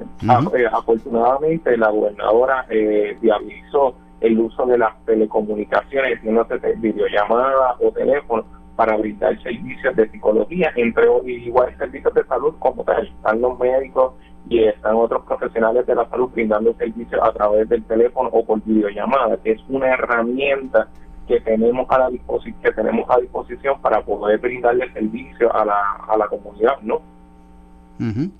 Eh, entonces, eh, en este caso que usted me menciona el aspecto de, hacer ejercicio en la casa y lo demás, era, era algo muy importante para eh, antes de la cuarentena, pero entonces al estar cerrado en la casa, eh, te, eh, agrava todas las emociones, obviamente. Las noticias eh, que estamos llevando, muchas pues, no son muy, muy halagadoras, más como usted menciona el aspecto económico. ¿Algún algún tratamiento que, obviamente con usted con los profesionales, pero antes de llegar a, usted, ¿qué debe hacer el, el, paciente o la persona que sienta ese tipo de síntomas de ansiedad? De nerviosismo, en fin, ¿verdad? Que se sienta que emocionalmente no está bien, ¿qué debe hacer? O rápido acudir a ustedes, ¿cuál sería la, lo, prudente? ¿Cuáles serían los pasos a seguir? Pues mira, eh, eh, yo creo que eh, los pasos a seguir para comenzar a trabajar, ¿verdad? Pensando en, en, en que estoy en casa y quizás no tengo la accesibilidad de mirar a un psicólogo, tener a un psicólogo o psicóloga de momento, yo creo que lo primero, tú has dado en el clavo, la sobreinformación, ¿verdad? Estamos acostumbrados, muchas personas están acostumbradas a, de cierta manera, seguir las noticias todo el día y eso en un día normal está muy bien, estar informado de lo que está pasando en nuestro país. Yo creo que nos hace una sociedad mucho más, más inteligente en cuanto a eso. Sin embargo, las noticias en estos momentos pues son noticias que de cierta forma como usted mencionó, no son un tanto negativas, están enfatizando en, en, cuánto, cuántos contagiados hay, cuántas personas muertas hay, que son noticias que de cierta manera a las personas que tienen algún tipo de vulnerabilidad emocional va a afectar mucho más que a otras. Hay personas que lo pueden manejar muy bien, pueden estar todo el día escuchando noticias y no pasa nada, pero hay otras que de, de, de momento le puede, puede ser muy vulnerable eso, así que tenerlo en mente de no de reducir un poco el acceso a las noticias e información. Hablo también de, las redes sociales. Estamos viendo cómo en las redes sociales fomenta mucho la ansiedad y no necesariamente por los medios de comunicación. Estamos hablando por, por cualquier vecino, vecina, familiar que de cierta manera ve la, la red social como una forma de desahogo o una forma de expresar sus emociones, lo cual es muy esperado y muy muy normal en esta situación, porque nos sentimos de cierta forma como, espérate, no, no, no, tengo muchas emociones, no sé cómo manejarlo, ¿verdad? Este, de cierta manera también otra forma que eh, podemos comenzar a, a, manejar esto es creando pequeños cambios en nuestra rutina, en, nuestra, en nuestro diario. El evitar estar tanto tiempo sin hacer nada. Tengo muchos pacientes que de cierta manera se levantan por la mañana y su rutina es de la cama al sillón, del sillón a la cocina para cocinar, de la cocina al sillón y del sillón a la cama nuevamente a dormir. Ese, ese tipo de eh, eh, ese tipo de conducta, esa falta de activación conductual o, o de ocio, de cierta manera, lo que va a promover es mayores pensamientos anticipatorios de esto va a ir mal, esto nunca va a suceder, esto, esto no se va a solucionar, yo me tengo miedo a contagiarme y ese tipo de pensamientos son los que provocan ansiedad, que de cierta manera cuando hablamos de la ansiedad es anticiparnos al futuro, un futuro que de cierta manera nos creamos eh, creamos como una pequeña película de cómo va a pasar cuando no necesariamente tiene que ser así. No sé si, si lo estoy explicando bien y me puedan entender. ¿Verdad? Así que el punto es mantenerse ocupados durante el día, haciendo cosas que quizás antes te, te brindaban placer, pero que quizás lo habíamos dejado, como por ejemplo, tengo muchas personas que están trabajando en el jardín tenían su patio, tenían su jardín, lo tenían un poco abandonado y descubrieron que esta, este, este, este tiempo pues nos puede brindar la oportunidad de dedicarle tiempo al jardín, dedicarle tiempo a la lectura, ¿verdad? He tenido muchos pacientes también de los niños, ay, que tengo los niños y, yo sé que trabajar con niños y niñas pues de cierta manera es una complicación, sin embargo, cuando comenzamos a mirar el hecho este de que ¿qué otra oportunidad nosotros tenemos de compartir tanto con nuestros familiares por tanto tiempo corrido, ¿verdad? Cuando comenzamos a hacernos esas preguntas tratando de girar un poco la, la visión, cambiando el marco de cómo nos estamos observando, eso de cierta manera nos puede brindar un poco de agradecimiento de contra hace mucho tiempo yo no compartía tanto con, con mi pareja o no compartía tanto con mi madre y quizás esta es la oportunidad de compartir con ellos y crear actividades diarias. Por ejemplo, hoy vamos a jugar bingo, mañana jugamos monopolio, mañana hacemos pizza, mañana pasado vamos a hacer donitas. Eh, el punto es mantenerse ocupado y tratar de afrontar esto de una forma más adaptativa, ¿verdad?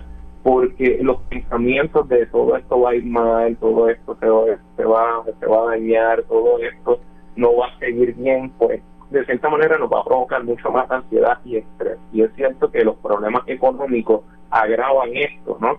Porque llevamos ya casi dos meses, mes y medio en esta situación y muchas personas no están generando ingresos y eso genera mucho más ansiedad y estrés. Así que el punto es comenzar a ver qué cosas tú puedes controlar de esta situación y qué cosas no se pueden controlar de esta situación. Muy bien. Eh, doctor, y por último, eh, en, en, el caso ¿verdad? de ustedes, como acabo de mencionar hace unos momentos, están dando eh, su servicio a través de videollamadas o, o cualquiera este tipo de, de tecnología pero presencialmente no están en los centros de salud integral, no están aceptando la visita o por cita, o cómo están trabajando ese aspecto. En este momento, las intervenciones de psicología como tal, estamos eh, no se están haciendo presenciales, estamos tratando de llevarlas a través de, de, de la tecnología, a través de videoconferencias o por llamadas, llamadas telefónicas, ¿verdad? Eso no exime de, haber algún tipo de situación, pues lo podamos atender este, presencial. Sin embargo, estamos tratando, se está tratando de que las personas traten de no e, evitar el, llegar al, hospital, ¿verdad? Para evitar contagios, entre otras cosas, ¿no? Así que una medida para salvaguardar a la población y también salvaguardar la comunidad y salvaguardar a los empleados del centro, ¿no? Pero sí estamos brindando los servicios de, de telepsicología este, por teléfono, por videollamada, también están los médicos primarios, entre otros, entre otros profesionales brindando servicios por teléfono. ¿Por qué? Porque es una forma de, de, de poder hacerle frente a esta situación respetando lo que es el distanciamiento social, ¿verdad? Y siempre y cuando velando este, por la seguridad de todos, ¿no? Eso es así. Bueno, doctora, ¿qué número le pueden conseguir? ¿En qué eh, centro de salud integral en la montaña usted está dando servicio? Pues yo estoy en el, Salud Integral en la Montaña de Naranjito, sin embargo, para este para citas o para algún tipo de, de, consulta médica, que es bien importante que lo tenga la comunidad, estamos eh, habilitó el número de teléfono 787 869 59 cero, cero, ¿verdad? Ese número, de cierta manera, se habilitó por Salud Integral en la Montaña para brindarle servicio a la comunidad para hacer cualquier tipo de consulta médica, que se dicen de medicamentos, entre otras cosas, ¿verdad? Y quiero, si usted me da la oportunidad, leerlo las extensiones. La extensión de Barranquita es la 1200, la de Bayamón 1900, la de Comerillo es 1200, Corozal 1300, Naranjitos, que es donde estoy yo, 1400, Orocovis 1500 y Toa Alta 1800.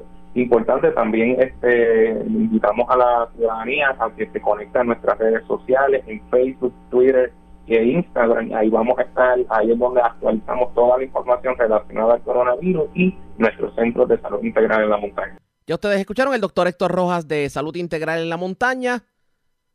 A tomarlo con calma en este periodo y si usted necesita ayuda profesional, pues comuníquese con su eh, profesional de la conducta de inmediato. Obviamente no, no guarde las situaciones internamente. Siempre es bueno exteriorizarlo y compartir si usted tiene algún tipo de preocupación. La red. A la pausa, regresamos a la parte final del noticiero estelar de la red informativa.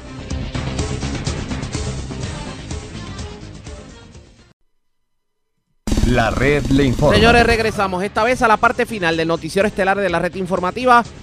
¿Cómo se encuentra el coronavirus a nivel de Estados Unidos y de Latinoamérica? Vamos a la voz de América. Yasmín López nos resume esta hora de la tarde lo más importante en el ámbito nacional e internacional. Bienvenidos desde Washington, les saluda Yasmín López. Comenzamos con las noticias. El presidente Donald Trump aseguró que el equipo gestor de la pandemia seguirá sus funciones durante la reapertura del país. Bricio Segovia nos informa que este anuncio contradice a su vicepresidente Mike Pence, quien un día antes anticipó su disolución. El coronavirus logró lo que ninguna crisis anterior consiguió durante la administración Trump, que volvieran las ruedas de prensa diarias en la Casa Blanca. El doctor Anthony Fauci y la doctora Deborah Birx se hicieron conocidos por todos los estadounidenses como las dos caras públicas al frente del equipo gestor de la pandemia. Tres meses después, el vicepresidente Mike Pence anunció que la disolución del equipo estaba cerca. Creo que empezamos a apuntar al Día de los Caídos o principios de junio para empezar una transición que devuelva la gestión a nuestras agencias, la gestión de la respuesta nacional de una manera más tradicional. El Día de los Caídos, que es el próximo 25 de mayo, los medios no tardaron en cuestionar si eso dejaría al presidente sin el asesoramiento de los expertos en salud en un momento en que el número de casos y muertes por el nuevo coronavirus sigue aumentando en ciertos puntos del país. Las informaciones sobre el equipo gestor están siendo malinterpretadas para sugerir que la Casa Blanca no contará con expertos médicos. Esto es totalmente falso. El presidente Trump continuará centrándose en datos para reabrir de manera segura. Menos de 24 horas más tarde, Trump contradijo a su vicepresidente. Mantendremos el equipo gestor de la pandemia indefinidamente y se centrará en la seguridad y en la respuesta de nuestro país. Lo ampliaremos o lo reduciremos según sea apropiado. El equipo gestor también estará muy centrado en vacunas y medicamentos. Mientras más de la mitad del país ya ha anunciado su reapertura, un pronóstico de la Universidad de Washington que la Casa Blanca suele tomar como referencia duplicó prácticamente el número de muertes a causa de COVID-19 de aquí a agosto. De momento, solo un medicamento ha dado resultados positivos en Estados Unidos y se está probando en pacientes graves. Las vacunas de tres farmacéuticas se encuentran en la fase de ensayo clínico. Bricio Segovia, Voz de América, Washington. La negativa de acatar normas cívicas por parte de la ciudadanía para prevenir el contagio del COVID-19 ha obligado al cierre de parques que han sido reabiertos en el estado de Florida. José Pernalete nos da los detalles. En el sur de Florida, el incumplimiento de las normas para asistir a los parques reabiertos ha obligado a las autoridades a volverlos a cerrar a causa del riesgo por diseminación de COVID-19. Esto ha ocurrido al menos en el parque South Point de la ciudad de Miami Beach. Allí, durante los pocos días que permaneció vigente la reapertura, se emitieron miles de registros por violación ante la falta de uso de mascarillas por parte de los visitantes en el sitio. En el lugar de este espacio, en cada sitio, había recordatorios de las restricciones para autorizar el ingreso y la permanencia en el parque. De hecho, la policía de Miami Beach instaba a las personas a que portaran la pieza en el rostro, de lo contrario, tenían que marcharse de inmediato. Este parque solo permaneció abierto durante cinco días después de seis semanas de clausura por las restricciones generadas a causa de la pandemia. Este cierre se desarrolló en dos etapas. Primero se clausuró el estacionamiento y luego los espacios de esparcimiento. Tan solo los días de fin de semana se emitieron 5.000 advertencias por incumplimiento. José Pernalete, Voz de América, Miami. Y el mundo lentamente se prepara para una nueva normalidad donde muchos países ya intentan flexibilizar las restricciones mientras otros aún enfrentan su momento más oscuro del brote. Jacopo Luzzi nos ofrece una panorámica de la situación. El mundo continúa su guerra al coronavirus sin descanso. El saldo más actual reporta 3.600.000 casos a nivel global con una cifra de los fallecidos que alcanzó casi 260.000. En Europa y Reino Unido, después de un lento crecimiento inicial de los infectados, se convirtió en el segundo país del mundo detrás de Estados Unidos por número de muertos, casi 30.000. Sería un desastre económico para este país si tuviéramos que relajar las medidas ahora de forma tal que desencadene un segundo pico. Otro país muy afectado, Italia, está lentamente volviendo a la normalidad, permitiendo a los ciudadanos que salgan de la cuarentena que duró casi dos meses. Sin embargo, en muchos lugares la libertad llevó a las personas a abandonar las reglas de seguridad sanitaria. Mientras en América Latina, donde expertos afirman que aún no se alcanzó el pico del brote, Brasil fue duramente golpeado por el coronavirus, con más de 115 mil casos confirmados y 8 mil fallecidos. Las imágenes de las masivas fosas comunes desde Sao Paulo hasta Manaus revelan una situación que podría ser peor que los datos oficiales. Estamos haciendo nuestro mejor esfuerzo, pero les digo que todavía es muy poco frente a la barbarie inminente. No podemos estar en silencio, necesitamos toda la ayuda posible. Entre tanto, en China y Corea del Sur, desde varios días no se señalan casos. Una demostración, según los expertos, de que una nueva normalidad hecha de distancias sociales y pruebas diagnósticas no es una quimera. Jacopo Luzzi, Voz de América. España, uno de los países más afectados por la pandemia del nuevo coronavirus, está relajando gradualmente algunas de las medidas de aislamiento más estrictas de Europa, que obligaron a millones de personas a permanecer en casa. Alfonso Beato nos trae la información desde Barcelona. ¿Vas a entrenar, papi? Sí, ahora toca. Joao Soares vive en Barcelona desde hace ocho años. Como a mucha gente, el confinamiento le ha obligado a estar en casa y teletrabajar, renunciando a muchas de las cosas que le gusta hacer, como el deporte al aire libre. Pero con el rodillo que pudo comprar antes del confinamiento, Joao ha recorrido más de mil kilómetros dentro de casa. Nunca había andado tanto en bici en mi vida y es lo que tiene estas nuevas situaciones, ¿no? Que te adaptas el alivio llegó hace unos días cuando el gobierno relajó las restricciones, permitiendo que Joao y otros deportistas practiquen sus deportes al aire libre. Obviamente que esto es lo que esperábamos hace, hace mucho tiempo y ahora finalmente hemos podido salir. Algunas de las playas de España se han vuelto a abrir, pero no en Barcelona, donde los corredores y ciclistas se agolpan en el paseo marítimo. Muchas personas no usan mascarillas y no todos siguen las reglas de distanciamiento social. Será solo cuestión de tiempo antes de que las personas vuelvan a sus hábitos normales, dicen los expertos. Después del coronavirus habrá un impacto, claro, ¿no? Que, la gente pues eh, quedará tocada por lo que ha pasado, pero que al cabo de un tiempo, de que la gente vuelva a su vida normal, todo se irá normalizando un poco. Mientras tanto, para evitar multitudes se mantienen restricciones sobre quién puede salir y cuándo. De 6 a 10 eh, que se puede hacer deporte, luego de 10 a 12 los mayores, eh, de 12 a las 7 los niños que pueden pasear y luego vuelven los deportistas de 8 a 11. En los próximos días podremos observar si las nuevas medidas de confinamiento afectan a la curva de contagios. Alfonso Beato, La Voz de América, España. Estados Unidos reiteró que no tiene responsabilidad en un presunto ataque armado en Venezuela. Este miércoles fue el secretario de Estado de Estados Unidos, Mike Pompeo, quien declaró sobre el tema. No hubo participación directa del gobierno de Estados Unidos en esta operación. Si hubiéramos estado involucrados, habría sucedido de otra manera. En cuanto a quién la financió, no estamos preparados a compartir más información. Daremos esa información en un momento en que tenga sentido. Por su parte, Nicolás Maduro denunció que los gobiernos de Estados Unidos y Colombia habrían liderado un plan magnicida en su contra. La situación humanitaria de Venezuela precede a la pandemia del coronavirus. Según el presidente del Consejo de Seguridad de la ONU, para el mes de mayo esta crisis sanitaria pondría en riesgo a más venezolanos. Celia Mendoza tiene los detalles.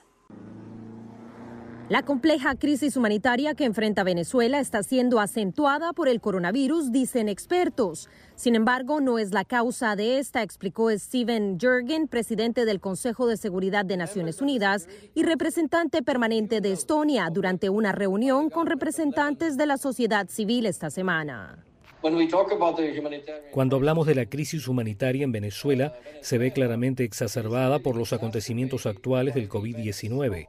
Pero el COVID-19 no es la raíz principal del desastre humanitario. El desastre humanitario en Venezuela comenzó hace mucho tiempo y este es un muy buen ejemplo de mala gobernanza. Jürgen señaló la importancia de mantener abiertos los caminos de ayuda humanitaria, una petición a la que le han dado eco organizaciones no gubernamentales como Centro de Justicia y Paz, CEPAS, que participó en la reunión, explicó vía Skype a La Voz de América su directora ejecutiva Beatriz Borges. Es importantísimo que se tomen acciones dentro del seno, del Consejo de Seguridad eh, para no solamente visibilizar lo que está pasando, sino también para que puedan haber cambios en, el, país. Eh, de las decisiones de estos organismos internacionales muchas veces depende la vida y la muerte de los venezolanos en Venezuela. De ahí la insistencia de estas organizaciones para que el tema de Venezuela entre en la agenda del Consejo de Seguridad. Tuvimos dos reuniones ahora sobre Venezuela. ¿Por qué no está en mí? Porque no es una reunión obligatoria para la presidencia, pero acabo de recibir algunas pistas de que la Secretaría podría estar incluyendo el tema. Celia Mendoza, Voz de América, Nueva York. El ingenio vuelve al rescate en Venezuela. Adriana Núñez Rabascal nos trae una historia en la que en medio del confinamiento y ante la escasez de gasolina, una empresa de turismo desarrolló una forma de transporte nueva para ese país. Tomamos un carro de mercado pequeño y con materiales reciclables adaptamos lo que llamamos un remolque o una carroza que cualquier bicicleta puede, puede remolcar. Así nació lo que Eloy y sus empleados venían pensando antes de que en Venezuela se reportaran los primeros casos de coronavirus. Durante todo el año veían con preocupación cómo la falta de combustible en el sureño estado Bolívar mermaba las operaciones de su empresa de turismo. El tiempo que dedicamos nosotros a operaciones constantes, todas las semanas, en logística, viajes, eh, eh, eh, al parar todo este tipo de actividades, automáticamente nos, nos nos da esa ventaja de, invertir ese tiempo en proyectos que teníamos estancados como este y sí nos dio la oportunidad, la cuarentena, para poder desarrollar esta, esta idea. Pero como el confinamiento mantiene sus servicios cerrados, decidieron usar la primera carroza construida como una suerte de taxi para ir a supermercados o farmacias.